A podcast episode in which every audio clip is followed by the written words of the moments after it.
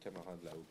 Bien, on va, on va attaquer, ça fera euh, venir les troupes. Euh, merci euh, à Monsieur Tavernier et Monsieur Moreau d'avoir répondu à, à l'invitation de notre commission d'enquête visant à établir les raisons de la perte de souveraineté et d'indépendance énergétique de la France, dont les auditions ont commencé la semaine dernière. Je remercie Monsieur Jean-Luc Tavernier, directeur général de l'Institut national de la statistique et des études économiques, la fameuse INSEE que euh, les élus, dans tous les cas, et les Français, pour la plupart, connaissent bien, ainsi que M. Sylvain Moreau, directeur des études statistiques d'entreprise à l'INSEE, de venir présenter les données dont votre institution dispose et ainsi traduire les tendances significatives qui s'en dégagent. Bien que l'INSEE reste le chef de file du dispositif statistique français, d'autres administrations produisent également des statistiques sur l'énergie, il y a en effet plusieurs approches possibles de cet objet d'étude, monétaire ou physique. Par ailleurs, l'appareil statistique français a toujours été corrélé à des organisations européennes ou internationales, ce qui est particulièrement nécessaire dans la compréhension euh, des données économiques, ainsi que pour assurer le suivi des évolutions dans le domaine de l'énergie. C'est pourquoi, le 15 novembre prochain, nous auditionnerons euh, en plus de l'INSEE, d'autres instances statistiques françaises et l'Agence internationale de l'énergie pour compléter les données que nous pourrons recueillir euh, déjà cet après-midi. Messieurs, en, vertu de l'article 6 de l'ordonnance du 17 novembre 1958 relative au fonctionnement des assemblées parlementaires, il vous, vous devez, Monsieur Tavernier et Monsieur Moreau, prêter serment de dire la vérité, toute la vérité et rien que la vérité, ainsi, Monsieur Tavernier, je vous prie de lever la main droite et de, dire je le jure. Je le jure. À votre tour, Monsieur Moreau. Je le jure. Je vous remercie. Et euh, je vous laisse donc euh, la parole pour un propos introductif avant de passer à mes questions, à celles du rapporteur et à celles des membres de la, de la commission. Merci, Monsieur le Président. Donc, je vais présenter, mais euh, sans commenter chacune, force, enfin, en tout cas pas toutes les diapositives pas toutes les, qu'on a, mis dans le diaporama, mais je vais vous commenter le diaporama qu'on vous a fait parvenir, avec beaucoup de tableaux, de graphiques, de statistiques et, d'informations sur une matière euh, où il y a évidemment beaucoup de choses à dire.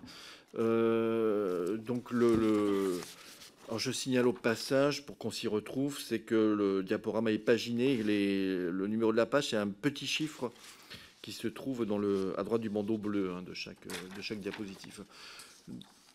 Euh, donc on a essayé de vous faire un, pot pourri, pas trop pourri j'espère, hein, mais euh, d'un certain nombre d'informations qu'on a dans la statistique publique. Je commencerai par, euh, par dire un mot de, l'organisation de la statistique publique en la matière, et puis ensuite on parlera du cœur du sujet qui est la facture énergétique et la manière dont on explique son évolution.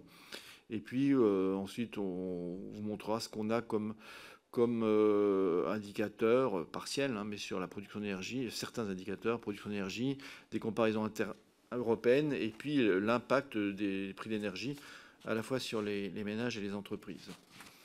Un mot, oui, pour commencer euh, sur l'organisation de la statistique publique. la statistique publique en France, c'est l'INSEE, qui est un peu le navire amiral, mais qui est assorti de 16 services statistiques ministériels. Et donc il y en a deux qui vous intéressent particulièrement, mais je crois que vous les avez repérés et que vous les auditionnerez dans, quelques jours.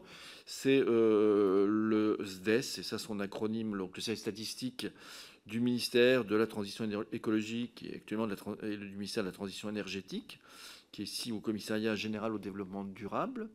Donc qui a euh, la main sur toutes les statistiques d'énergie, notamment physique, hein, en termes de, d'équivalent de, de tonnes équivalent pétrole ou de terawattheure. Mais je vous donnerai un peu la flaveur de ce qu'ils font euh, dans, l'exposé, mais euh, ça vous pourrez les, les, torturer davantage quand vous les verrez. Et aussi euh, le département des statistiques de la direction de la douane sur toutes les données du, commerce extérieur, bien entendu. Sachant que ce qu'on fait, et alors en la matière, ça doit répondre à peu près au, au ratio, euh, les deux tiers de ce qu'on fait en matière statistique, c'est régi par des règlements européens euh, à l'heure actuelle.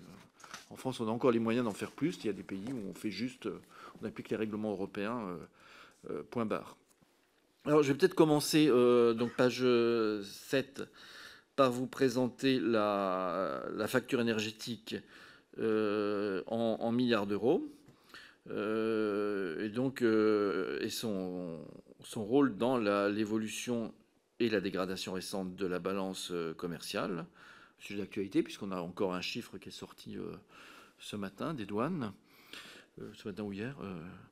Et euh, donc vous voyez euh, une, assez grande stabilité euh, du solde commercial tout au long de la décennie. Hein. Le graphique commence en 2012 jusqu'à l'année, jusqu'à l'avant Covid, on va dire, avec en gros un, excédent léger en matière de, de, de biens hors énergie en moyenne.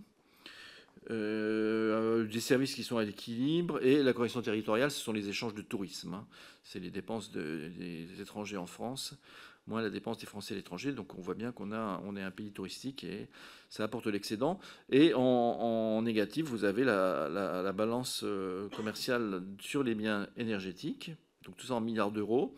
Quelque chose qui était euh, stable et plutôt en baisse par rapport au début de la décennie bien jusque, euh, jusque les, trimestres récents, vous voyez euh, que la dégradation en fait de la branche énergie, euh, l'histogramme orange, épouse en gros la dégradation de l'ensemble du sol commercial, le, trait bleu, avec un, un, déficit des biens hors énergie qui est apparu. Bon, c'est pas notre sujet, mais qui est compensé à peu près jusqu'à aujourd'hui par l'excédent du tourisme, réapparu après l'interruption du Covid, et un excédent de service qui est dû en partie au fait qu'on a un grand opérateur de fret maritime euh, qui a profité lui aussi de, la, situation, euh, la situation récente. Alors, on, au graphique suivant, on le présente en, part de PIB, euh, le solde des échanges énergétiques. Là, il s'agit de données annuelles qui s'arrêtent en, en 2021, je crois. Et euh, vous voyez que euh, bah, sur série longue, on a quelque chose qui euh, est autour de 2 points de PIB, hein, la balance des produits énergétiques, avec un point plus élevé pendant toute la période qui a, suivi, le premier puis le deuxième choc pétrolier. Et puis retour à peu près dans ces eaux-là, 2 points de PIB, voire un peu moins, après le contre-choc pétrolier de, de 86. Il y a eu des évolutions récentes. On va zoomer euh, là-dessus euh, sur le graphique suivant, euh, page, page 9, où en plus on a des données trimestrielles. donc on a des évolutions récentes sur lesquelles je vais, je vais revenir ensuite, de dégradation de la facture énergétique, notamment au début de la décennie, hein, autour de 2010, et une réduction de cette facture énergétique à la fin de la décennie. Et puis, euh, sa brutale aggravation euh, depuis euh, un peu plus d'un an. Donc, on voit ensuite sur ce graphique la décomposition entre les produits pétroliers, enfin les hydrocarbures bruts, les produits pétroliers raffinés, le rose, et puis ce qui apparaît évidemment, c'est notable, en gris, c'est que les, échanges excédentaires d'électricité, hein, alors évidemment faibles en masse par rapport aux importations de, produits euh, pétroliers, mais enfin qui étaient quand même euh, très constantes, euh, très constants, cet excédent de, d'échange en, matière d'électricité, a cédé la place ces derniers trimestres à un, déficit important qui participe évidemment de, l'aggravation. On, se retrouve ces, derniers, ces derniers trimestres, au dernier trimestre, pas très loin euh, du niveau en part de PIB hein, de, la, de la facture euh, énergétique du début des années 80 euh, à son acmé après le, après le deuxième choc pétrolier. je vais passer le tableau, j'y reviendrai. Je n'ai pas l'intention de vous présenter le tableau, mais j'y reviendrai tout à l'heure pour en dire un mot.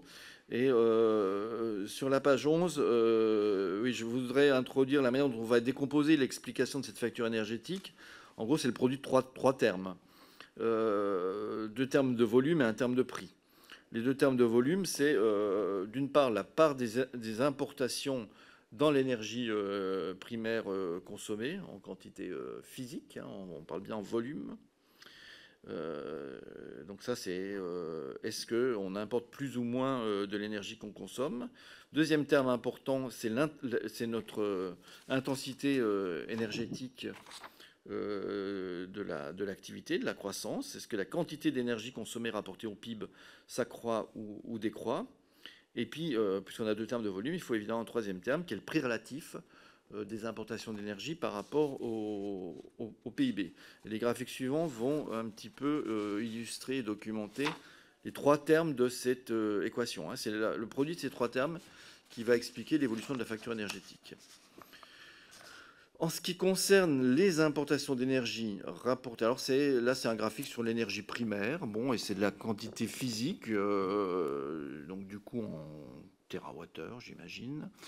Et c'est, euh, vous trouvez ça dans euh, alors ce petit, ce petit cahier là où il y a énormément de choses que ma collègue du, du, SDES, e du service statistique de l'environnement, pourra vous, vous, décrire à loisir quand vous, quand vous l'auditionnerez, qui est donc les chiffres clés de l'énergie, où on a notamment euh, pas, mal de, de, chiffres sur le bilan énergétique de la France annuel. Bon, ce qu'on voit là, c'est que euh, après avoir euh, baissé bah, au moment de, l'accroissement du développement de la production d'électricité nucléaire hein, dans les années 70-80, on a une stabilité assez forte de la part d'énergie qui est importée par rapport à ce qui est, consommé, avec même une petite baisse hein, euh. Alors, évidemment, il n'y a pas le point 2022 ici. Hein, on s'arrête, on s'arrête avant. C'est 2021. Ça tourne autour de, de 60 euh, et donc ça, ça ne, concourt pas à, une évolution particulière de la, facture énergétique. C'est stable en gros depuis qu'on a euh, le parc nucléaire à, maturité. Euh, ce qui signifie, bon, comme vous voyez, hein, qu'on on part de chiffres élevés, a fortiori, on n'a jamais été à, à 0%, donc on est on est, mais d'autres vous l'ont dit avant, moi, on n'est pas en situation, ça fait longtemps qu'on n'est pas en situation d'indépendance et de souveraineté euh, énergétique, puisque le titre de votre commission, c'est la perte de l'indépendance. Euh, euh, la perte, elle est, elle est ancestrale. Hein. On, importe, pas depuis toujours, mais depuis plusieurs, plusieurs décennies, sinon plusieurs siècles. Bon, le deuxième terme que je voudrais commenter, c'est l'intensité énergétique du PIB, c'est-à-dire euh, bah, ce qu'il faut, euh, faut, consommer euh, d'énergie pour fabriquer un milliard d'euros de volume de PIB, hein, une, unité de PIB. donc ça c'est un, indice hein, bassant parce qu'on divise des choses qui sont qui sont pas des choses qui sont des choses de, des grandeurs qui sont commensurable, mais enfin, euh, le, ratio a un sens, hein, c'est bien l'intensité énergétique de, l'activité euh, en France. Et cette intensité énergétique, elle baisse de manière euh, très régulière, hein, je dirais, et très graduelle quand on regarde l'énergie primaire ou, l'énergie finale. depuis, donc là, le graphique, le graphique commence en 1990, mais on voit, on voit c'est une évolution euh, très, régulière. Donc aujourd'hui, on est moins 25, moins 30% plus économe en énergie en part de PIB qu'on ne l'était dans les années 90, euh, bah, du fait euh, de l'amélioration des technologies, du fait aussi de la baisse du poids de l'industrie, peut-être dans l'ensemble de l'économie. Alors j'en viens ensuite au... Je vais peut-être passer tout de suite le graphique, page 14, pour vous montrer le graphique de la page 15, puisque c'est le troisième terme de l'équation, et c'est celui qui fait la variance hein, sur la période récente, c'est le prix des importations d'énergie rapporté au prix du PIB. Donc on voit, euh, donc c'est l'ensemble de l'énergie importée hein, qu'on rapporte au prix du PIB. Donc on voit que c'est euh, un peu chahuté, mais enfin il n'y a pas de tendance établie. Ça, ça a été euh, élevé, bien sûr, entre les chocs pétroliers et le contre-choc pétrolier de 86. Ça a baissé ensuite. Ça a remonté euh, dans le courant des années 2000. Euh, Il y a eu un petit peu d'évolution, euh, on va le voir sur le graphique précédent, autour de, au début de la, autour de, la, de la crise financière de la fin des années 2000 et le rebond du début des années 2010.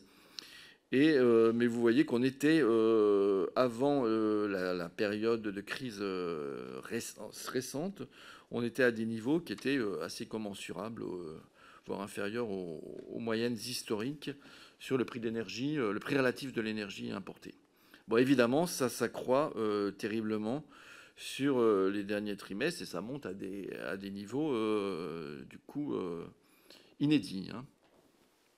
Euh, et, donc, de, ces trois termes, on a bien stabilité de la part de l'énergie importée sur l'énergie consommée, euh, baisse de l'intensité énergétique, mais forte, variation du, prix. Et c'est ça qui fait la, variance de la, de la facture énergétique elle-même.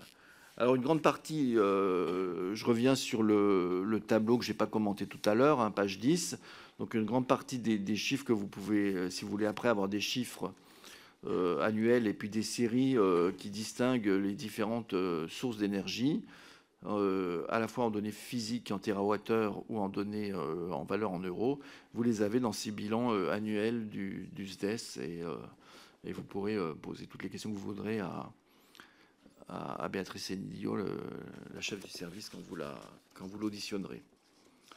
Euh, peut-être un mot, je reviens sur, euh, bon, puisque euh, dans ces évolutions des, prix relatifs, le, prix des hydrocarbures, prix du pétrole et prix du gaz jouent un rôle évidemment éminent. Donc juste pour rappeler sur la base du graphique précédent, hein, celui de la bâche 14, que on a eu le sentiment notamment au milieu de la décennie passée, hein, au milieu des années 2010, que euh, le développement massif de la production de, pétrole et de gaz non conventionnel, de gaz de schiste, etc., bitumeux euh, aux États-Unis, au Canada, euh, qui en gros était rentable à 40-50 dollars le, baril de mémoire, faisait une encre du prix autour de, ce, niveau-là. Hein. Et, ça a bien marché hein, pendant plusieurs années. Pendant plusieurs années,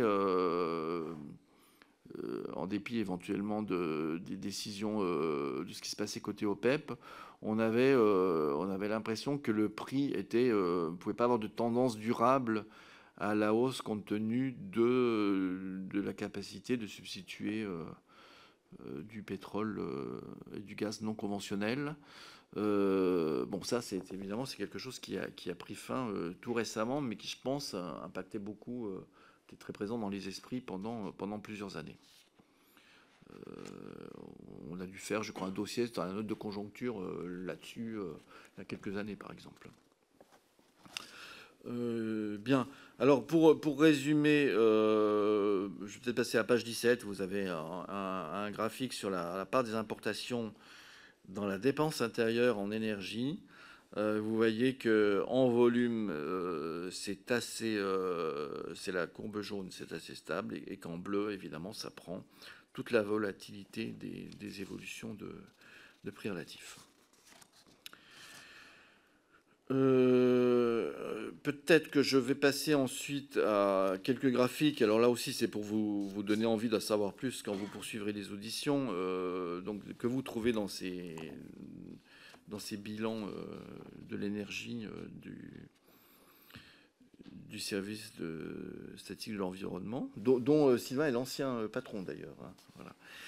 Euh, donc vous avez, euh, on voit là la proéminence euh, dans l'énergie primaire, hein, c'est la page 19, depuis le développement des années, fin des années 70, années 80, début des années 90, la prééminence du nucléaire, la fin du charbon et l'arrivée progressive, mais encore faible, hein, des énergies renouvelables. Euh, dans cette affaire. Et, euh, et, si on regarde l'électricité, c'est la page suivante, la production nette d'électricité, donc on parle de TWh, hein, on voit en, jaune c'est toujours le nucléaire, euh, en, pourpre thermique classique, en bleu l'hydraulique et les, le bleu clair et l'orange qui viennent récemment sont, son énergie renouvelable. Bah, ça permet un petit peu de, positionner euh, puisque là, il n'y a pas l'année 2022, hein, c'est un graphique qui s'arrête en 2020. Ça permet de positionner un petit peu l'estimation de production en euh, qu'on a euh, pour cette année. Donc là, c'est tous les producteurs, il n'y a pas qu'EDF, on sait le rôle prééminent d'EDF. EDF prévoit donc au jour d'aujourd'hui quelque chose en 2022 qui sera de 275 à 285 kWh hein, dans sa communication la plus récente.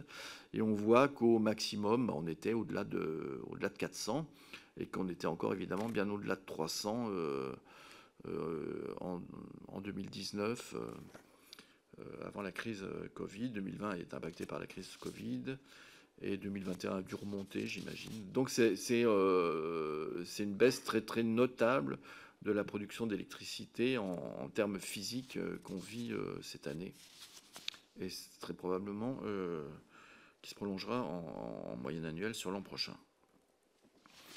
Quelques graphiques sur les comparaisons européennes euh, sur ces questions de dépendance énergétique. Alors, euh, un graphique de longitudinal hein, d'évolution de la dépendance donc, énergétique au niveau de l'Union européenne. Ce sont des statistiques d'Eurostat vous voyez que ça s'est accru euh, globalement hein, sur l'ensemble de l'Union européenne. Euh, donc, euh, alors évidemment, il faut faire attention parce que il y a, l'élargissement de l'Union européenne, donc il y a peut-être des ruptures de série, mais enfin globalement la tendance, et c'est là, ça a fluctué, mais, mais la tendance était plutôt, plutôt à la hausse.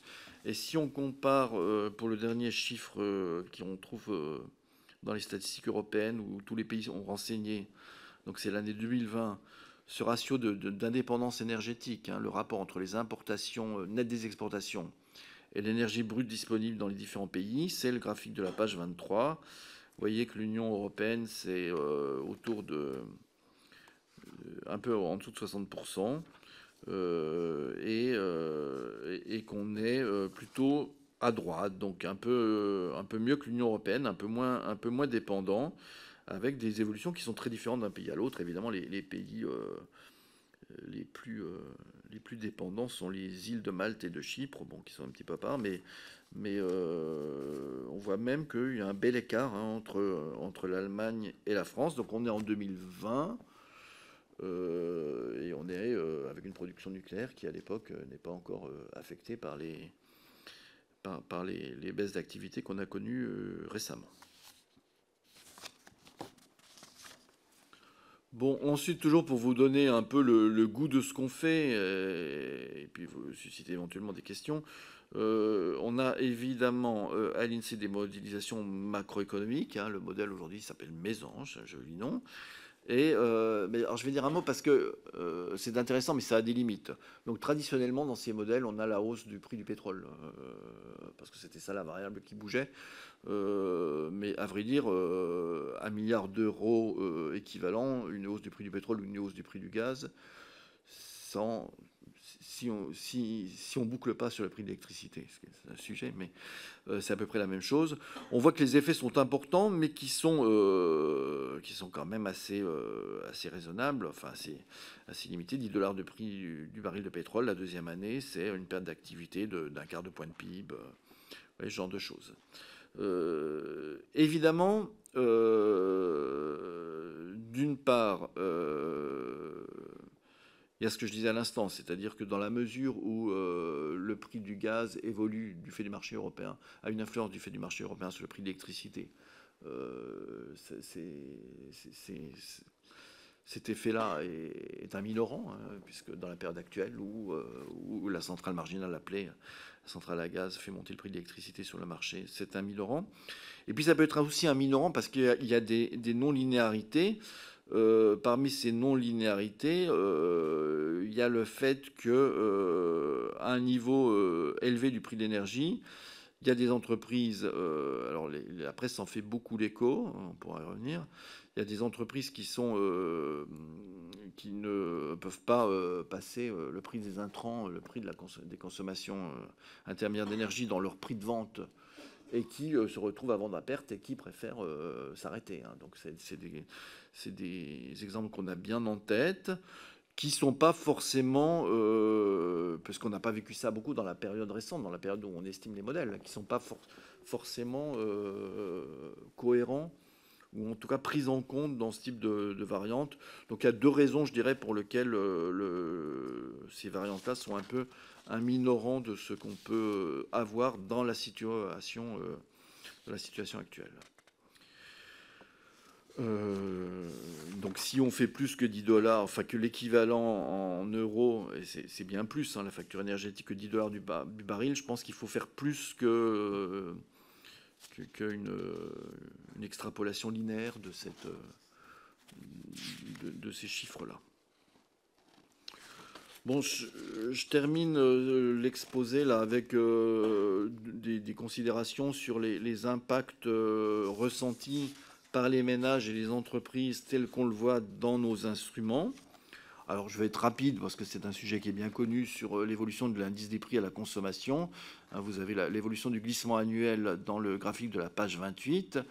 Euh, la contribution de l'énergie, c'est le rouge donc euh, très à la baisse, euh, notamment dans la période de confinement. Hein. En 2020, ça a contribué négativement à l'inflation et ça a conduit à une inflation quasi nulle au cours de l'année 2020. Et on voit comment ça se retourne avec la reprise. Hein. et avant, bien sûr, on le sait, avant la, guerre en, Ukraine. Et, que c'est la première contribution, notamment au début de l'année 2022, c'est la première contribution au redressement très rapide de l'inflation. Au jour d'aujourd'hui, si vous regardez le dernier point, donc on a 6,2% d'inflation estimée en glissement annuel en octobre, la plus grosse contribution, ce n'est plus l'énergie en France. En France. C'est euh, l'alimentation, euh, parce que la hausse des prix des matières premières et aussi un peu de l'énergie, euh, en amont pour les agriculteurs et l'industrie agroalimentaire, passe graduellement dans les prix de détail et on voit que aujourd'hui la contribution donc de l'histogramme vert, hein, la contribution la barre verte, elle est plus élevée que celle de l'énergie.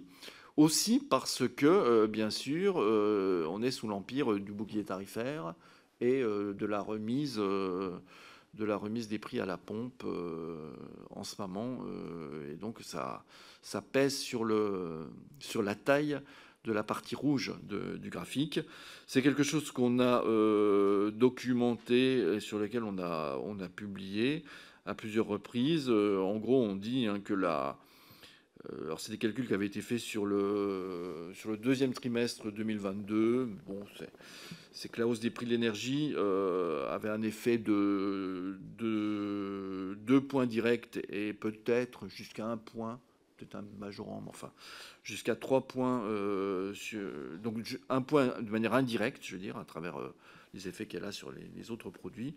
Donc, la hausse des prix de l'énergie, ça serait 3 points de l'inflation euh, qui est enregistrée euh, à la mi-année 2022. Et sans euh, le bouclier tarifaire, ça aurait été 3 points de plus. Hein. Donc le bouclier tarifaire, c'est une publication qui était abondamment commentée, a, réduit de moitié la contribution de l'énergie à l'inflation. Bon, je n'évoque pas ce qui est en bas de cette euh, slide, euh, page 29, qui est euh, quelque chose qu'on essaie de bien documenter aussi, qui est que bien sûr cet effet sur les ménages de la hausse des prix de l'énergie et des produits alimentaires est assez différent selon la situation dans laquelle on vit. Le revenu, mais pas que le revenu, hein, le, lieu de vie, par exemple. Bon. ça, si ça vous intéresse, mais c'est plus très conjoncturel. C'est, on, voit. Voici, si, je vais quand même en dire un mot du, graphique suivant, page 30 ce sont les dépenses en, carburant par carte bancaire. Vous savez que c'est un des, intérêts de la crise que d'avoir pu catalyser des partenariats nouveaux. Donc on a euh, maintenant les transactions par carte, euh, par carte bancaire régulièrement. Et donc ça, c'est c'est quelque chose qui montre que bah, il y, a un effet des prix hein, sur, le, sur, la dépense. Hein. On voit bien que c'est toujours en écart à 2019 que récemment on est, on, est en, négatif. Et puis on voit euh, bien sûr l'effet sur les ménages de, l'évolution des conditions tarifaires. Et donc il y a, y a, eu moins d'achats avant le 1er septembre et plus d'achats au début septembre au moment où la, remise euh, était, était mise en œuvre. Bon, je passe aux, entreprises, euh, qui est quelque chose qui est peut-être moins connu, moins commenté, mais qui est intéressant. Rapidement, monsieur le directeur, s'il vous plaît. Oui, j'ai fini, hein, c'est la fin. Euh, c'est euh, l'indice des prix de production. donc c'est l'indice des prix de production de l'industrie. sur la page 32, c'est production, distribution d'électricité, de gaz, de vapeur et d'air conditionné. Et on peut descendre, on peut aller directement à la page 33, c'est un, peu plus fin dans la nomenclature, qui est juste l'électricité. en bleu, c'est l'indice français, et en rouge, c'est l'indice de l'ensemble de l'Union européenne. Donc c'est passé en 2015. On voit que c'est assez stable, on voit que ça décolle comme on l'a vu euh, avant, euh, avant la guerre ukrainienne, euh, dans le courant de l'année 2021.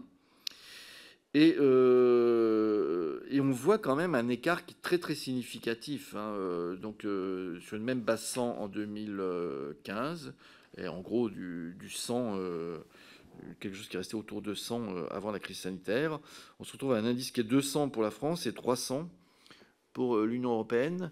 Et ça, c'est lié euh, pour beaucoup, massivement, au dispositif AREN, bien sûr. Donc on le voit là sur, euh, le graphique.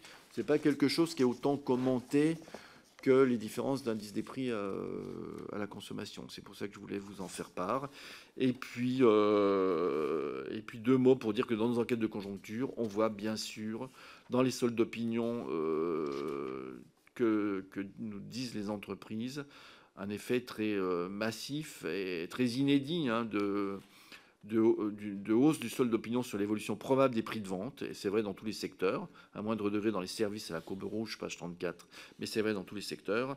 Et on voit aussi, euh, c'est page 35, des euh, difficultés importantes, inédites du côté de l'offre, et donc des difficultés d'approvisionnement tout à fait inédites, notamment dans l'industrie manufacturière et dans l'industrie du bâtiment. Hein. Ce sont les deux courbes qui sont présentes dans cette diapo de la page, euh, la page 35. Et ça, c'est beaucoup plus difficile à modéliser, hein, une difficulté euh, d'approvisionnement. Euh, et aussi parce que ce n'est pas, pas un, phénomène qu'on a rencontré précédemment sur, sur ces historiques. Vous, vous, ne trouvez nulle part dans le passé, dans les enquêtes de conjoncture, une telle proportion d'entreprises qui déclarent des difficultés d'approvisionnement. Alors euh, voilà, je vais peut-être euh, juste euh, vous envoyer, parce que j'ai été long, je comprends, à la page 40 pour vous montrer qu'on a des... c'est quelque chose qu'on a publié aussi dans une note de conjoncture récente. On a regardé quel était le poids de l'énergie et de ses différentes formes hein, dans la part des consommations intermédiaires des différentes branches industrielles, surtout industrielles. Donc on voit sans surprise que chimie, métallurgie, euh, papier carton euh, apparaissent euh, très, très énergivores, avec beaucoup plus d'électricité côté métallurgie, papier carton, et beaucoup plus, bien sûr, de pétrole côté chimie. Bon, on. Et puis, il y, a, aussi, bien sûr, les secteurs de services de transport qui apparaissent évidemment très énergivores. Et c'est intéressant de noter que d'ores et déjà, si on regarde la production industriels, euh, les derniers chiffres connus. Donc on compare les données du troisième trimestre 2022. Hein. on a les indices de production industrielle jusqu'à septembre. Donc si on compare euh, juillet, août, septembre 2022 à juillet, août, septembre 2021, c'est ça que signifie page 41 le, T sur T-4. Hein. Euh, on voit que euh, les secteurs dont la production industrielle baisse d'ores et déjà, hein, d'ores et déjà, sont bien les secteurs qui sont les plus énergivores, sidérurgie, euh, autres métallurgie, pâte à papier, etc., chimie, ciment. Il y a une peut-être un, point inattendu, c'est qu'à ce stade, on ne voit pas dans la fabrication de verre et d'articles en verre, qui est aussi quelque chose d'énergivore, on ne voit pas de baisse de prix de baisse de volume produit, mais euh, on s'attend à, ce que, à ce que la série se, se retourne dans, dans l'avenir. Voilà, Monsieur le Président, ce que je pouvais mettre en, mise de jeu euh, pour vous montrer un peu l'étendue de ce qui pouvait, euh, qu'on pouvait apporter pour améliorer l'information de la Commission. Merci beaucoup, monsieur, monsieur le Directeur. Donc, euh, juste une première question pour bien cerner le périmètre d'études de l'INSEE sur la question énergétique. Parce que là, les, chiffres que vous nous présentez, c'est essentiellement des transactions euh, en volume de prix. Euh, il n'y a pas d'unité énergétique de, base là. Enfin, on n'en a pas trop vu dans la construction économique sur la, la réalité de, du kilowattheure ou du mégawattheure énergétique. Alors s'il y a un peu les deux, mais j'ai n'ai pas voulu en faire trop là-dessus parce que je sais que vous allez auditionner les, collègues de, des statistiques de l'environnement et c'est eux qui produisent ces données. Donc je n'ai pas voulu euh, trop jouer au, coucou. Mais euh, donc on, vous trouvez là beaucoup de données qui sont issues des comptes nationaux, de nos indices des prix ou l'indice du prix de la production euh, industrielle ou l'indice de, prix de, de, volume de production industrielle qui sont faites chez, chez mon voisin, chez Sylvain Moreau. Euh, mais il y a un certain nombre de, graphiques euh, qui sont en volume. Hein. Au début, quand je parlais notamment de, l'intensité euh, énergétique, il s'agit bien de comparer le volume de l'énergie dépensée, enfin utilisée, exploitée pour, pour faire une unité de PIB. et il y a aussi quelques graphiques que j'ai présentés sur la production d'électricité pour, pour indiquer où est le point où est le point d'EDF aujourd'hui, euh, qui sont euh, en, terra, en donc vraiment en unité physique. Donc il y, a, un peu, selon les graphiques, euh, des, choses qui sont plus, relèvent plus de comptes, qui sont en valeur en, euros ou en milliards d'euros, ou qui sont en, unité physique. Du coup, bon, il y a il y a un élément qui est au cœur de la décision publique en matière énergétique, c'est les, scénarios prospectifs. Euh, en matière notamment de, consommation euh, d'énergie. Euh, si on considère que la donnée d'entrée de, la définition d'un système productif, c'est le besoin de consommation, c'est pas forcément pas forcément un paradigme qui est partagé politiquement par tout le monde, mais enfin, c'est quelque chose qui était communément assez accepté jusque-là. Est-ce que vous contribuez d'une façon ou d'une autre à l'élaboration des différents schémas qui peuvent exister alors il y a les schémas institutionnels euh, de RTE, parfois de l'ADEME. Est-ce que euh, vous avez été amené dans à contribuer à la réalisation de ces scénarios, notamment sur euh, la, meilleure définition pour ces opérateurs? RTE n'est pas un spécialiste de la consommation ou de la production économique, de la compréhension de la dépendance énergétique de notre système de production ou du confort des, des Français euh, Non, on n'a pas eu l'occasion de le faire. Euh, on n'a pas eu l'occasion de le faire. Alors actuellement, euh, on travaille dans un ensemble de, dans un groupe de travail interadministration qui vise à vraiment améliorer la modélisation macroéconomique autour de ces questions. par exemple, on voit bien qu'on ne peut pas se contenter de modèles euh, néo-keynésiens pour dire euh, l'investissement vert va être forcément euh, favorable à l'activité comme une relance classique par l'investissement parce que en fait qu'est-ce qui se passe dans la, dans la réalité des choses? C'est qu'il va y avoir sans doute de la de l'obsolescence du capital brun du capital des investissements qui, sont trop polluants, euh, un besoin d'investissement accru euh, qui chiffre en point de PIB, hein, d'investissement vert, comment ça boucle sur le financement, comment ça boucle sur euh, l'équilibre consommation-épargne. Donc c'est des choses qui nécessitent vraiment, je pense, de réfléchir complètement à la, modélisation. C'est ce qui se fait actuellement, notamment sous l'égide de Jean Paysanit de Ferry, qui a une lettre de mission euh, à cet effet. Ça, on participe, on participe à ça. Donc jusque-là, dans, les dernières années, j'ose plus, euh, sous, peine de créer des polémiques, mais j'ose plus euh, définir de, pas de temps, mais disons que depuis qu'il y a des, des scénarios un peu originaux sur la, transition énergétique qui apparaissent dans le débat public, euh, vous n'avez pas contribué à les étayer. Donc je pense notamment au, scénario que RTE a pu faire dans les années 2015 euh, euh, sur des, évolutions à la baisse, voire à la forte baisse du besoin énergétique en France. vous n'avez pas été sollicité pour l'établissement de ces scénarios? Euh, alors forcément de manière indirecte et très amont, euh, à travers, euh, puisque bon, le premier input qu'on donne à l'INSEE, ce sont les projections démographiques, et les projections de population sont quand même, bon, c'est un ingrédient évident. le second, qui, est moins, qui est quelque chose de, de beaucoup plus difficile à faire, c'est les estimations de croissance potentielle. on part d'une situation, en gros, où euh, on ne se préoccupait pas tellement des facteurs, de limitation physique, parce qu'on voit bien sur les, sur les dernières décennies, on n'a jamais été confronté à, des facteurs de limitation physique.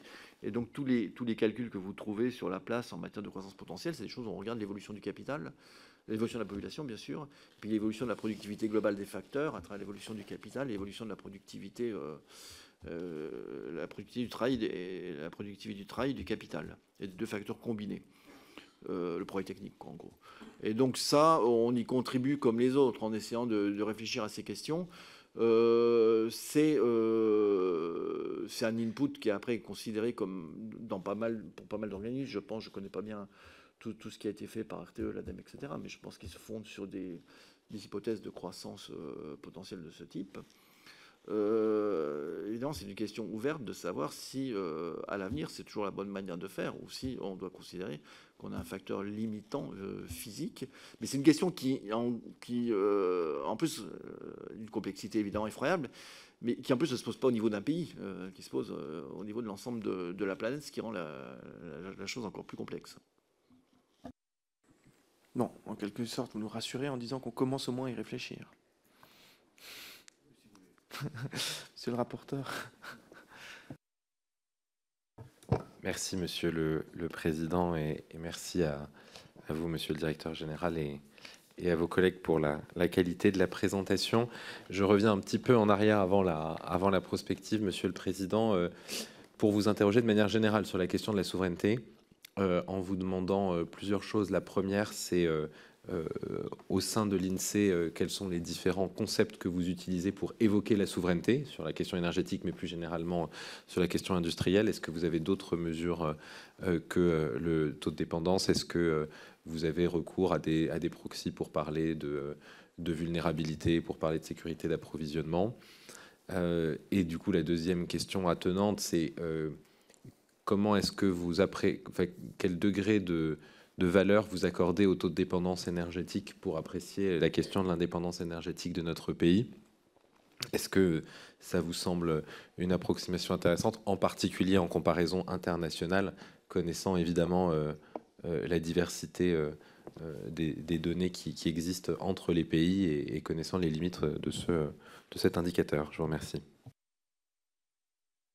Merci. Alors, la souveraineté, c'est pas, c'est, je pense qu'on ne vous trouvera jamais sous timbre INSEE la mention du mot souveraineté. Je, ne pense pas que ce soit un concept euh, statistiquement euh, labellisé.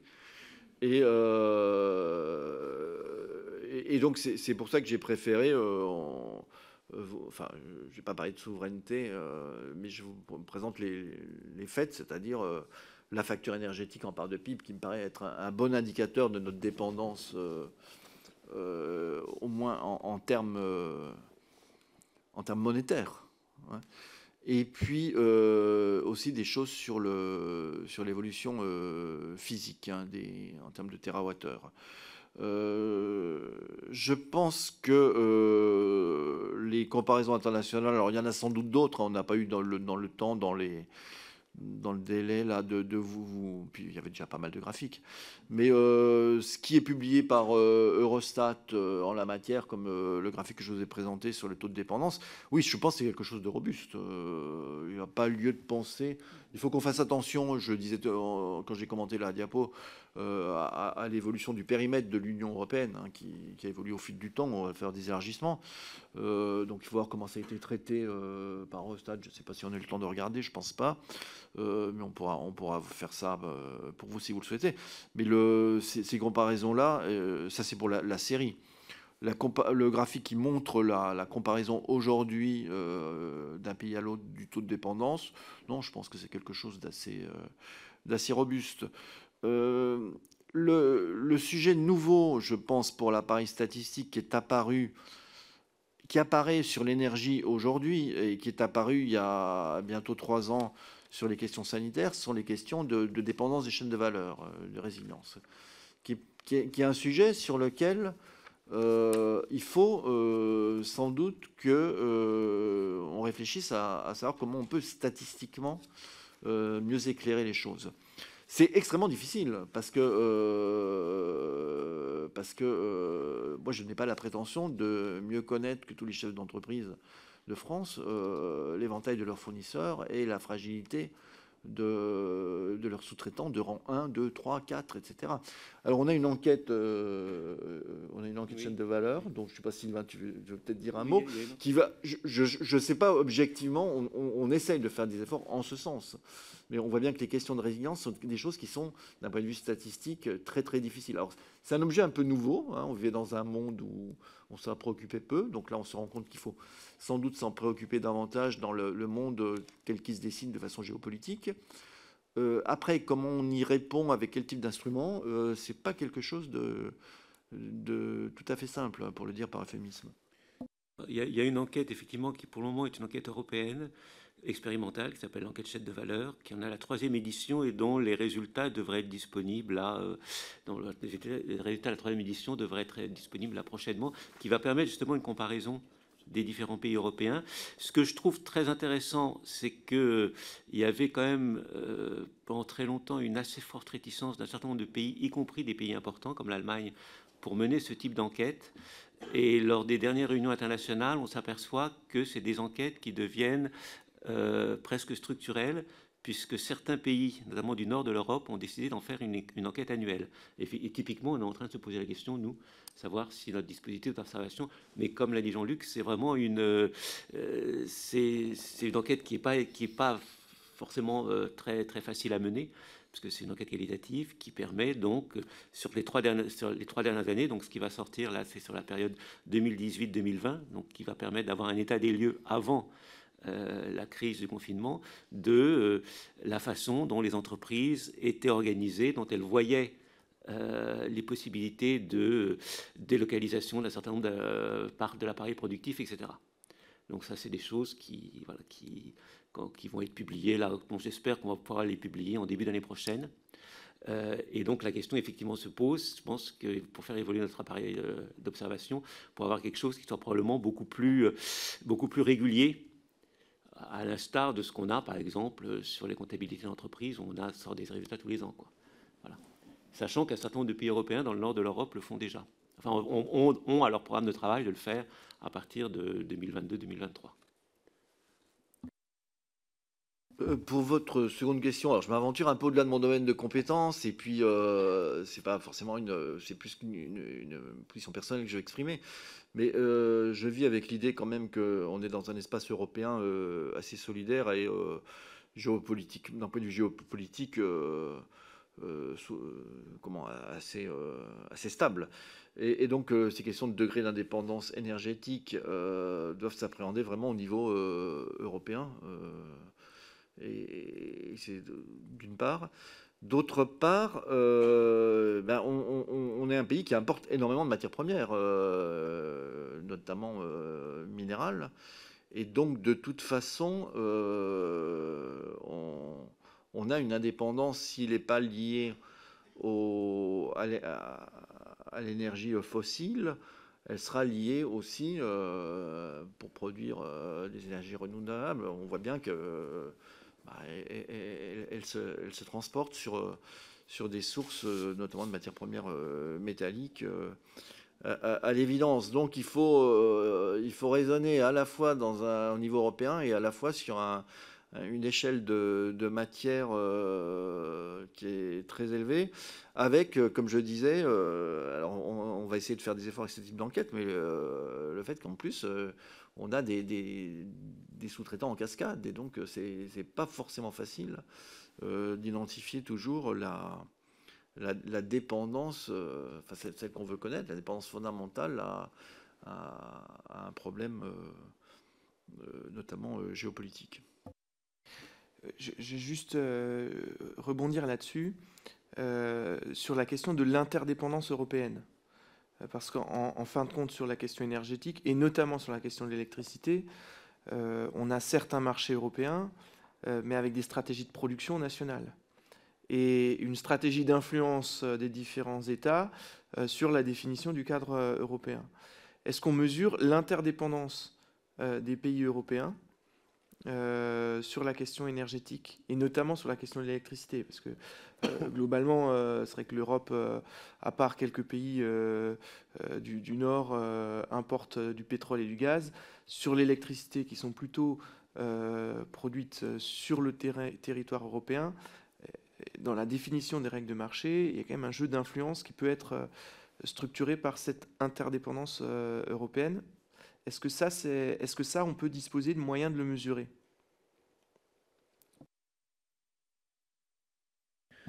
Alors, c'est vraiment pas mon, euh, c'est vraiment pas un domaine sur lequel l'INSEE euh, publie, mais euh, on voit bien qu'on a une description exhaustive des échanges effectifs d'énergie, d'électricité entre les pays. Ça, c'est quelque chose que, bah, les statisticiens des douanes pourront vous, présenter, évidemment. Euh, et d'autre part, je pense qu'on a, euh, si les capacités d'interconnexion ne sont pas toujours complètement saturées, et donc si elles peuvent, elles peuvent être supérieures ou pas aux échanges effectifs, je pense qu'on a une assez bonne connaissance des capacités d'échange entre, entre les pays. Et c'est bien sur la base de ces connaissances-là que la Commission européenne a, accepté le principe de séparer la péninsule ibérique du reste de l'Europe. Euh, donc ça, je pense que c'est quelque chose qui est assez bien documenté, même si j'en suis pas un spécialiste. C'est bien documenté ça, parce qu'effectivement, euh, là, enfin dans les enquêtes qui existent, alors qui vous seront présentées le 15, c'est-à-dire qu'il y a des enquêtes que nous on fait, qui sont effectivement des enquêtes qui répondent à des règlements statistiques, ce que fait l'INSEE, mais ce que fait le SDES, vous allez voir des enquêtes qui permettent de répondre à, qui sont des enquêtes de la Commission, donc la Direction générale énergie, donc ça, ma collègue vous le présentera, qui permettent justement d'avoir sur des aspects prix et sur des aspects régulation des volumes, d'avoir un certain nombre d'informations. Donc ça, je pense que c'est des, choses qui sont facilement accessibles au niveau de la commission. Mais bon, ça, je pense que euh, Béatrice Cédillo pourra vous en parler de façon plus, détaillée. Merci. Je, passe à la dépendance euh, énergétique. Donc, sens propre, je reviens sur votre slide 22, sur la dépendance euh, énergétique au niveau européen. Si je lis bien, c'est donc l'ensemble des, l'ensemble des énergies, hein, c'est électricité, fossiles, etc., euh, euh, compilé. C'est bien ça. Euh, j'imagine qu'il existe la même chose par, par, par énergie. Est-ce que vous avez une, une analyse de l'évolution à la hausse hors passage, hors, crise, de, de, la tendance à la hausse depuis, depuis les années 90 non, non. Alors moi, euh, quand j'ai vu le graphique, on l'a, euh, on, a construit le diaporama ces derniers jours, on a itéré, etc. Donc euh, on s'est dit qu'il fallait rajouter des, des comparaisons européennes. le graphique m'a un peu interpellé. ce, ces montagnes russes de, de la décennie 2010. Euh, qu'on ne voit pas en termes, euh, qu'on voit pas à cette hauteur-là euh, dans les données françaises. donc c'est quelque chose qu'il faut qu'il faut qu'on faut regarde ou peut-être qu'il y a des gens compétents à Eurostat que vous pourriez solliciter aussi à cet effet. moi j'ai pas de j'ai pas d'informations non j'ai pas d'analyse à ce stade. Hein. Merci. En effet, on a prévu d'échanger avec euh, Eurostat. Euh, je passe peut-être à, la, dépendance énergétique par État membre, donc juste après 23, euh, pour vous demander, peut-être vous l'avez fait rapidement, mais de, commenter à nouveau ce, graphique avec peut-être une, spécificité d'un certain nombre de pays, ou bien parce qu'ils ont des ressources ou bien parce que leur taille, euh, enfin des ressources, je veux dire, euh, sur leur territoire national, ou bien parce que leur taille euh, les place dans une situation particulière, et peut-être nous dire si vous avez une appréciation de la place de la France, et peut-être aussi si vous avez une appréciation de la place de la France en, historique, puisque ce, ce, ratio a beaucoup évolué pour la France depuis les années 70, bien sûr. Je ne sais pas s'il a beaucoup évolué pour les autres pays. J'imagine qu'il a peut-être plus évolué pour la France au vu de sa au vu de, l'augmentation de sa production nucléaire euh, et peut-être aussi euh, nous indiquer la, méthodologie derrière. Alors, euh, je vais vous décevoir un peu, monsieur le rapporteur, parce que alors moi, j'essaie de faire de mon mieux pour produire et commenter les statistiques nationales, mais alors celles, des autres pays, non, à, part vous dire qu'elles existent, que je pense que Eurostat, je vis avec l'idée qu'Eurostat fait fait bien son boulot. Et donc, quand Eurostat publie des chiffres, c'est que c'est qu'on juge que les qu'elles sont qu'elles sont faites de manière suffisamment comparable et homogène pour être publiées.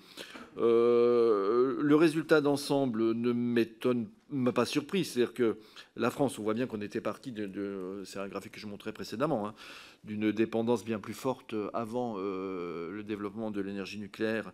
Et donc le, le, taux qui est là est comparable avec la série euh, nationale que, que, je présentais euh, précédemment.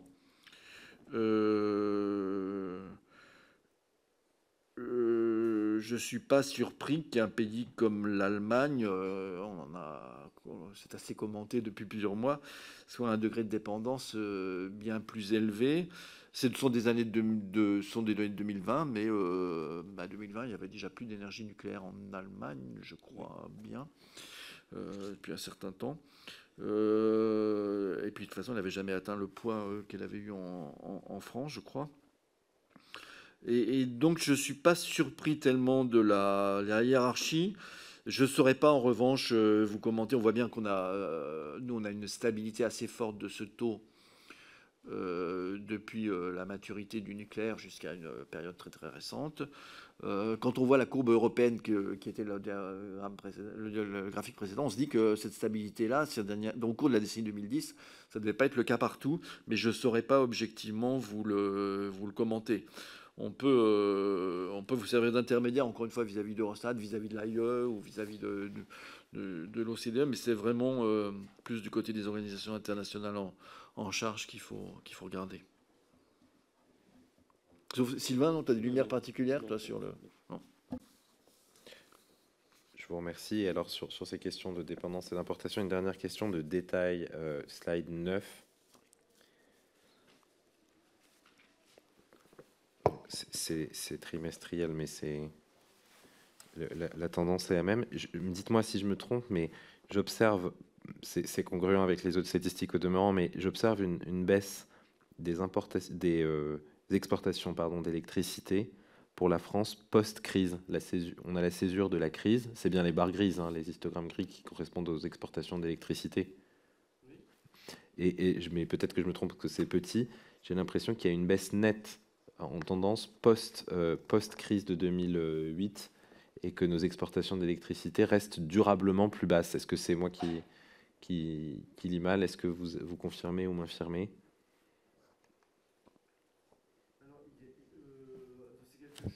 Ça, on pourrait. Euh, on pourra peut-être euh, demander euh, aux, collègues des douanes de vous raconter ça en détail quand vous les reverrez. Du coup, on voit une, baisse assez sensible. Oui, autour de 2008-2009, et, ça remonte après. Bon, c'est des des petits chiffres. Hein. Oui, c'est un peu moins élevé qu'avant. Euh, je sais pas.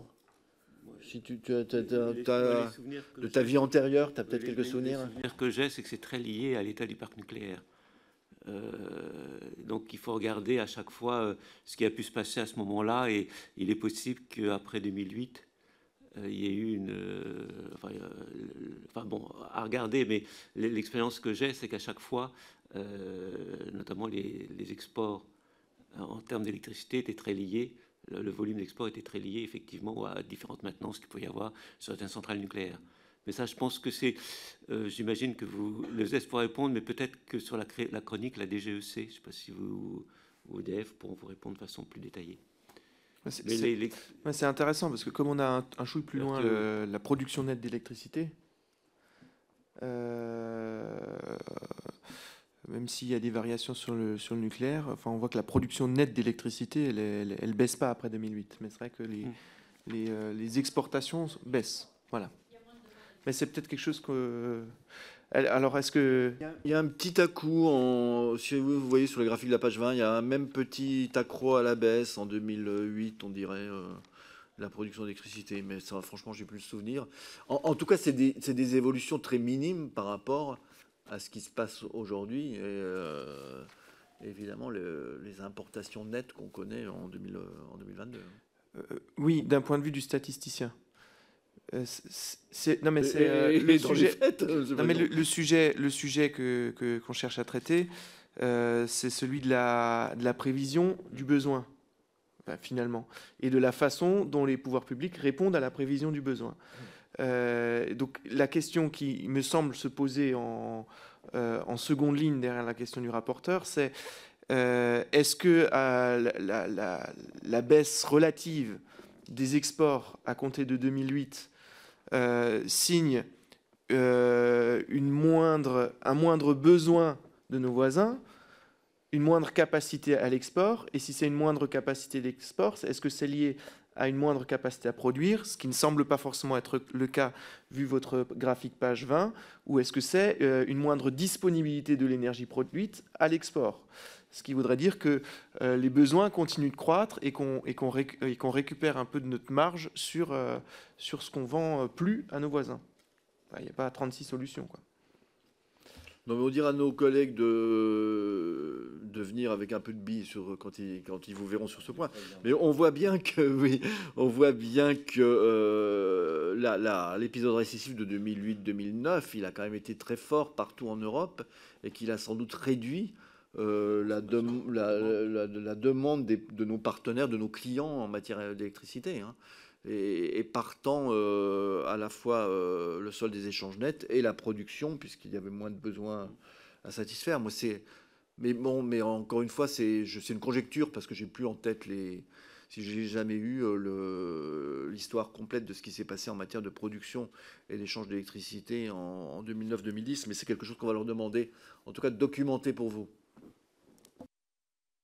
Merci, monsieur le directeur général je passe peut-être une question sur la, puisque vous avez évacué avec raison d'ailleurs statistiquement la question de la souveraineté, je passe à la question de la vulnérabilité, au moins, euh, au moins économique, euh, que vous traitez euh, sous l'angle de, de, la simulation sur mes anges de l'effet d'une hausse de, 10, de 10 dollars du, du, prix du baril.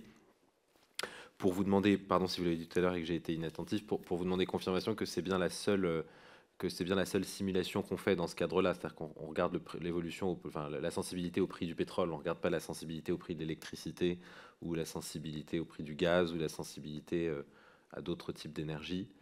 Euh, et si c'est bien le cas, euh, vous demandez si, ce serait dans les cordes de, de l'INSEE de le faire, si ça vous semble souhaitable pour avoir une vision un peu générale de la sensibilité au prix énergétique. Alors, euh, je pense que c'est euh, ce qu'on a, ce qu'on a sur, étagère, c'est uniquement cette, euh, cette variante pétrole, ça c'est clair. et on voit bien, c'est fait. bon, bah, le pétrole, c'est, voilà, c'est une belle variable exogène dans nos modèles. c'est quelque chose qui est assez simple d'un point de vue méthodologique à isoler. Euh, le gaz, alors le gaz sans contagion sur l'électricité, euh, ça serait la même chose euh, avec un choc formaté de la même manière en, milliards d'euros de, surcroît d'importation. Hein, il n'y a pas de doute. la difficulté après, c'est d'intégrer, d'endogéniser, pour prendre notre langage, l'effet de l'évolution du prix du gaz sur le prix de l'électricité qui ne euh, peut pas être donné une fois pour toutes, qui dépend de l'évolution globale du marché de l'énergie européenne. Et c'est que c'est un sujet nouveau. Hein, euh, je ne sais pas vous dire, euh, je ne voudrais pas prendre un engagement au nom de mes collègues et, et de revenir avec... je peux m'engager à regarder, ça c'est sûr. ça c'est clair. et, et alors, un choc sur le prix de l'électricité euh, comme on a là actuellement, euh, la, difficulté qu'on a aujourd'hui, nous, hein, euh, ce sur quoi on travaille, c'est plutôt d'essayer d'éclairer au mieux, dans les meilleurs délais, le choc lui-même sur les prix d'électricité. Et à ce stade, si j'ai des, moyens à mettre, je préfère les mettre sur ce qu'on essaie de faire hein, chez Sylvain, essayer de voir quel va être le choc des prix d'électricité dans les mois à venir Sachant que bah, vous savez bien que la variété des contrats, euh, les, clauses de, prix, etc., sont d'une telle variété que c'est un vrai challenge pour le statisticien. Donc aujourd'hui, nous, on est très, euh, je pense, robuste assez fiable. Sur ce que je vous ai montré, l'indice de prix de production, on regarde ce que les entreprises ont, payé, ce qu'elles ont eu dans leur facturation jusqu'au mois passé. Hein. On a des chiffres jusqu'à, qu'est-ce que je disais, septembre. septembre. Et on aura octobre dans quelques jours ou dans quelques semaines. ça, on sait faire. Savoir ce qui attend les entreprises du fait de l'évolution de leurs contrats, etc., c'est quelque chose qu'on n'a pas et sur lequel, euh, moi, si j'ai des moyens à mettre, j'essaye de les mettre là-dessus, sans garantie de résultat.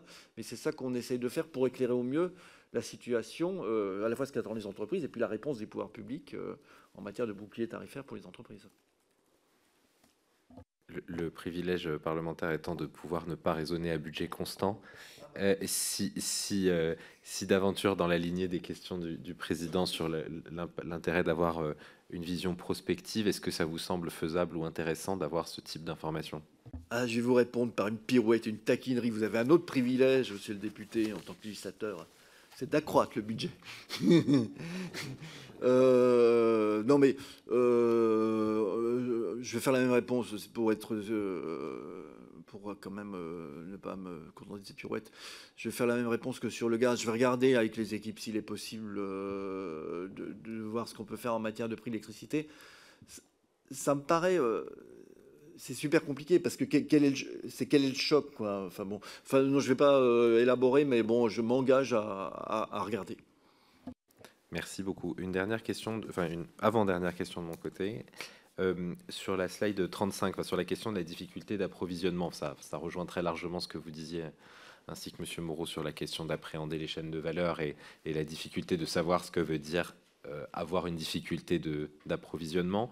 Euh, je comprends qu'il s'agit ici de données brutes, si j'ose dire, enfin, traitées bien sûr, saisonnalisées et puis pondérées par le chiffre d'affaires, mais il s'agit d'une déclaration en fait. Est-ce que vous, vous envisagez deux questions. Premièrement, est-ce que vous envisagez une manière euh, d'objectiver la, difficulté d'approvisionnement? Et, deuxièmement, eu égard aux données que vous avez en série, est-ce que est que vous travaillez ou est-ce que vous imaginez une manière de traiter la relation entre les difficultés d'approvisionnement, les niveaux de prix, les niveaux d'évolution de production pour essayer d'en tirer des leçons euh, en termes de vulnérabilité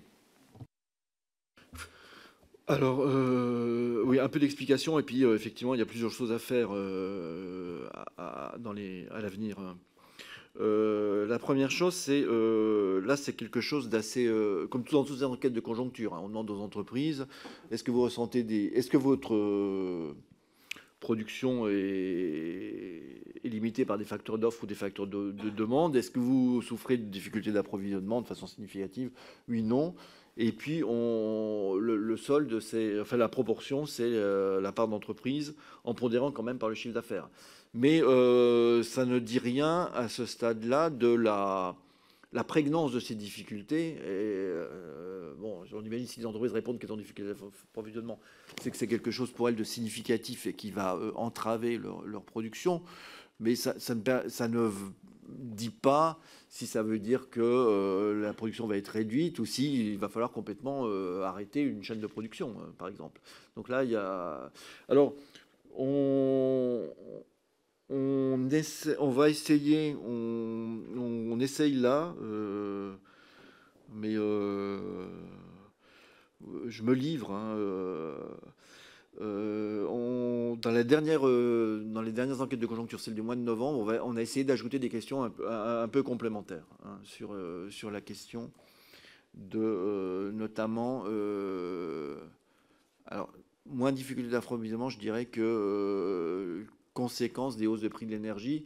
Parce que, encore une fois, ça peut être non linéaire. C'est-à-dire, c'est pas la même chose de dire oui, je, je souffre d'une hausse de prix d'énergie et euh, je vais euh, réfléchir à moduler un peu, etc. Et puis, euh, bah, j'arrête complètement un haut fourneau, une ligne de production, une usine. Et bon. donc, donc, on, va essayer d'ajouter des questions complémentaires. Je parle avec prudence parce qu'à chaque fois qu'on ajoute des questions, notamment un peu qualitatives, on ne sait jamais trop comment, comment, comment ça va être si ça, va, si ça va rencontrer du succès ou pas, si ça va être exploitable ou pas. Mais si c'est exploitable, bah, vous le saurez euh, dans les, euh, dans les semaines qui viennent, on, publiera.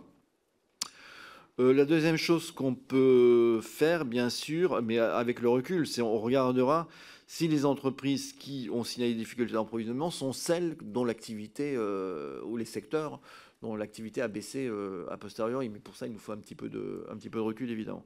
Et puis ce qu'on a fait également, je ne sais pas si je réponds complètement à votre, à votre interrogation, mais enfin, j'essaye en tous les cas, euh, c'est qu'on avait posé des questions particulières sur, euh, pour savoir si c'était pour les difficultés d'approvisionnement qui étaient liées à la guerre en Ukraine.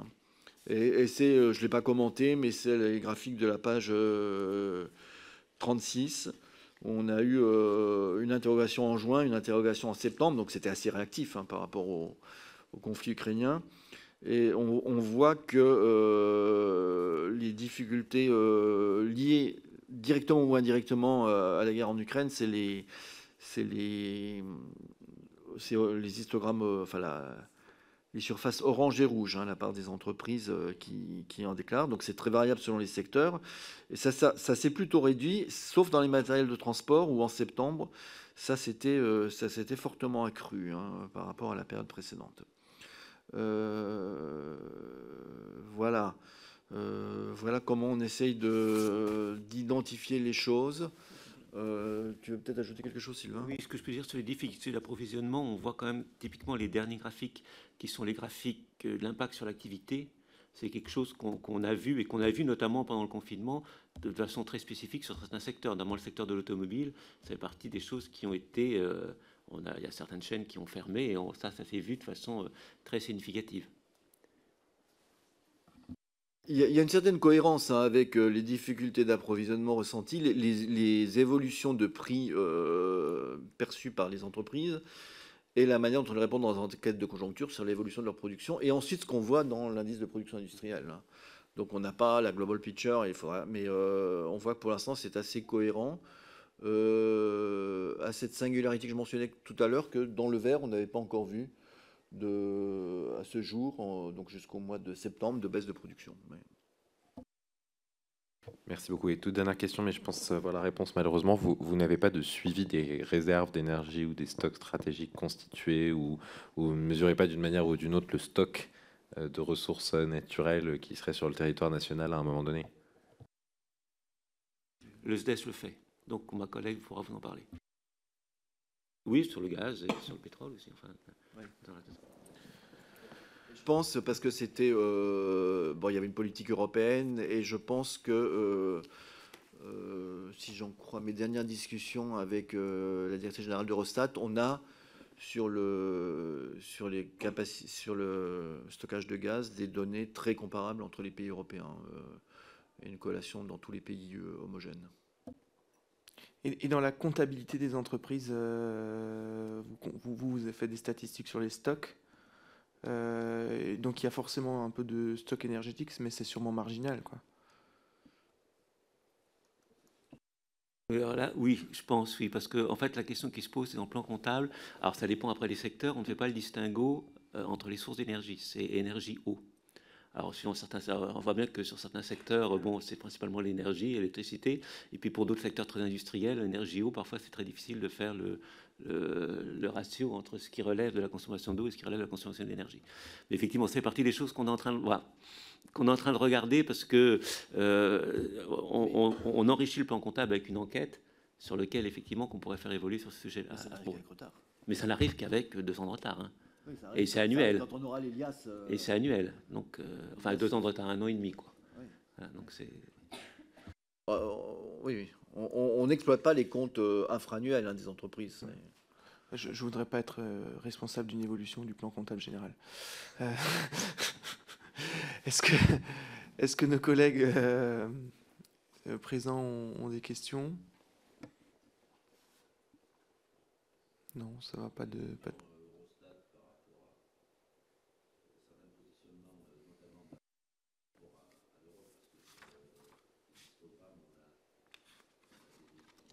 Dans, le micro, peut-être euh.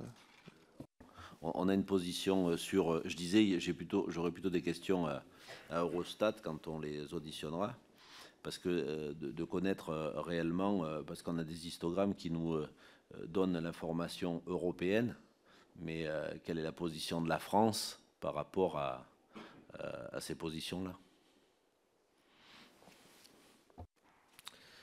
Très bien, Monsieur le rapporteur, vous auriez encore. Non, je crois que j'ai des questions Je crois qu'on a épuisé. euh, Mon stock à défaut d'avoir épuisé les interlocuteurs. Bah, écoutez, euh, Monsieur Tavernier, Monsieur Moreau, Monsieur le directeur de cabinet, euh, on, vous, on vous remercie d'avoir accepté et d'avoir répondu à notre invitation. Nous ne manquerons pas de vous solliciter peut-être au, au fil de l'eau pour un certain nombre de, de consolidations de données, euh, notamment après des échanges euh, à, construire là qu'on a bien tracé avec les autres institutions chargées des, statistiques, que ce soit euh, à la DGEC ou, euh, ou aux douanes. Et, euh, puis après, échange aussi avec Eurostat, qui nous semble être un élément euh, intéressant.